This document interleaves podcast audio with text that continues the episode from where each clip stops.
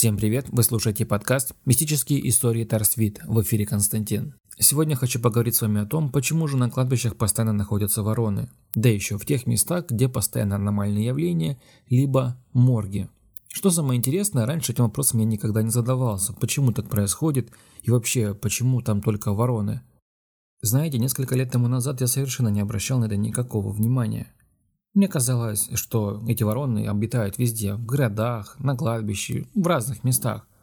То есть как-то не придавал никакого значения этому явлению. Но со временем как-то я задумался о том, почему на кладбище постоянно вороны. Ну вот голубей, воробушков или каких-то других птиц я там не замечал. Ну, иногда там летают, конечно, ласточки, стрижи, но это опять-таки в более теплое время и не в большом количестве, в основном их там практически нет. А вот вороны в большом количестве обитают там большими стаями. Я задумался, а почему так? Почему именно вороны, а не другие птицы? У нас в принципе обитает очень много разновидностей разных птиц. Но на кладбище только эти черные пернатые. Знаете, этот вопрос очень интересный, когда задавал его другим людям, каждый отвечал по-своему. Кто-то говорит, что вороны постоянно там обитали, и она видела это каждый день и каждый раз, и других птиц там не замечала. Один мужчина мне сказал, что там постоянно хоронят людей, и поэтому там есть еда для таких больших птиц, которые находят себе пропитание именно на могилах. Это единственная птица, которая может добывать еду, скажем так, труднодоступную, даже раскалывать орехи. У них даже такие навыки есть, и это действительно правда. Ну а другой человек мне сказал, что это очень сильные энергетические зоны, потому что их такая энергетика притягивает как магнит. Это кладбища, всякие заброшенные дома, больницы и другие места, где есть какие-то аномальные явления или сильные импульсы Земли. Это очень интересный ответ, и меня он, скажем так, заинтересовал. Я начал разбираться в этом вопросе, и мне стало же интересно, почему действительно вороны находятся на тех местах, где есть потусторонняя, мистика, смерть, болезни или какие-то заброшенные места, которые обладают какой-то очень интересной историей, или ходят про эти места какие-то легенды, мифы, ну, в общем, что-то необычное и то, что, скажем так, скрыто или покрыто мраком. Не так давно на своем YouTube-канале, который посвящен этому подкасту, я выложил маленький ролик, который называется Shorts. Там я показал, что возле нашего морга очень много обитает ворон. Прям огромное количество. Кто не смотрел, посмотрите. Канал называется «Мистические истории Тарсвид».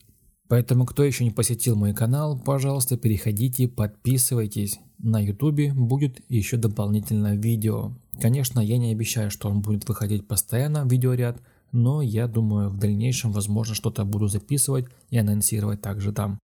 Поэтому, кому интересно, переходите, подписывайтесь. На сегодняшний день на канале уже более 100 подписчиков, и эта цифра постоянно растет. Присоединяйтесь и вы, там будет интересно. Ну а теперь давайте вернемся непосредственно к самому вопросу, почему обитают вороны в тех местах, где есть в основном смерть, покойники, мистика и какая-то магия, и в том числе все, что связано с потусторонним миром. Ответ на самом деле очень прост. Дело в том, что вороны – это представители низших миров. Эта птица является проводником духов и очень сильно чувствует действительно те места, которые все-таки обладают этой сильной, мощной энергетикой. Но в основном это энергетика смерти. Эта птица помогает душе человека пересечь границу этого мира и перейти в загробный. Наверное, все вы знаете о том, что человека поминают первый день упокоения, третий, девятый, сороковой, полугодовик и год. Потом только годовик. Каждая душа привыкла к жизни мирской и совершенно не понимает, как ей быть там и расстаться с телом очень тяжело. Вы все, наверное, читали Библию, ну или, по крайней мере, слышали о том, что Иисус Христос вознесся на сороковой день. Когда человек умирает, душа не покидает тело сразу же. Она на земле остается до 40 дней.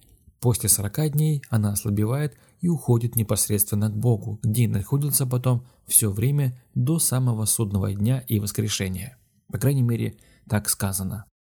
А почему усопшего нужно поминать именно в первый день, третий, девятый, сороковой, полугодовик и годовик? Все очень просто.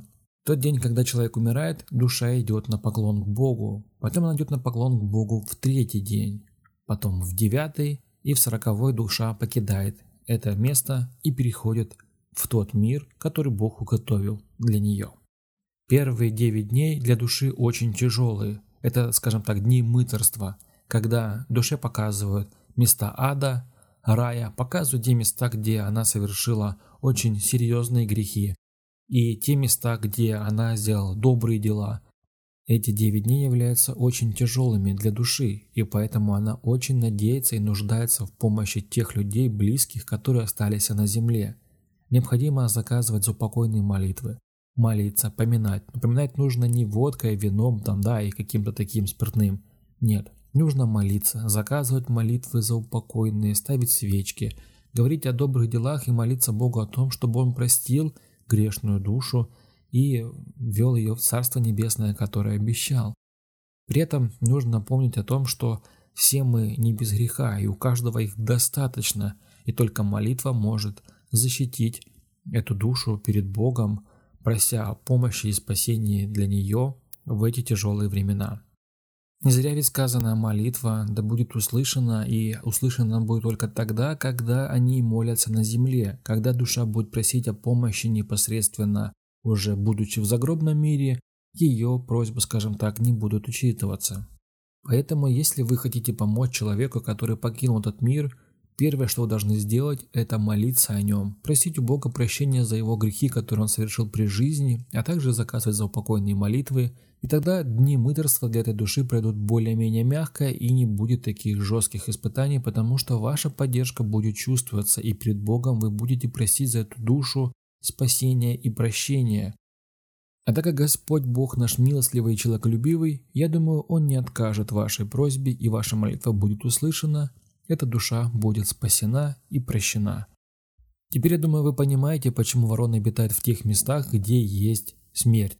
Это кладбища, это морги, больницы и те активные места, где происходят аномальные явления, какие-то полтергейсты или что-то мистическое, потому что они это чувствуют, они являются проводником, поэтому они обитают во всех таких местах и, скажем так, в какой-то степени даже подпитываются этой энергией и делают ее как бы естественный круговорот в этой нашей жизни.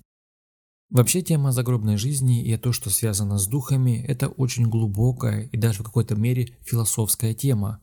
Здесь есть о чем подумать, что сказать и что мне рассказать тоже есть. Поэтому, если вам эта тема интересна, вы хотите знать больше о традициях, о том, как правильно поминать того человека, который покинул этот мир, как правильно заказывать запокойные молитвы, что нужно говорить, что читать, в общем, если вам эта тема интересна, пожалуйста, отпишитесь в комментариях, дайте мне обратную связь, чтобы я понимал, эта тема вас интересует, и тогда я буду подготавливать материал, который смогу публиковать и рассказать вам больше о том, что вас очень сильно интересует и то, что в дальнейшем, возможно, вам поможет.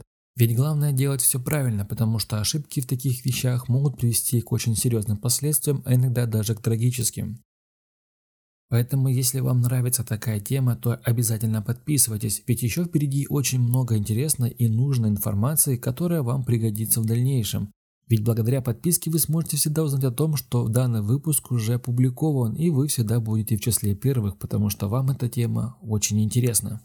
Но и это еще не все. Благодаря подписке на Бусти вы сможете получить ранний доступ ко всем моим подкастам, а также к эксклюзивной информации, которая публикуется только там. Плюс ко всему на Бусти мы сможем с вами пообщаться лично, а также вы сможете задать любой вопрос, который вас интересует, и я в режиме реального времени постараюсь на него ответить.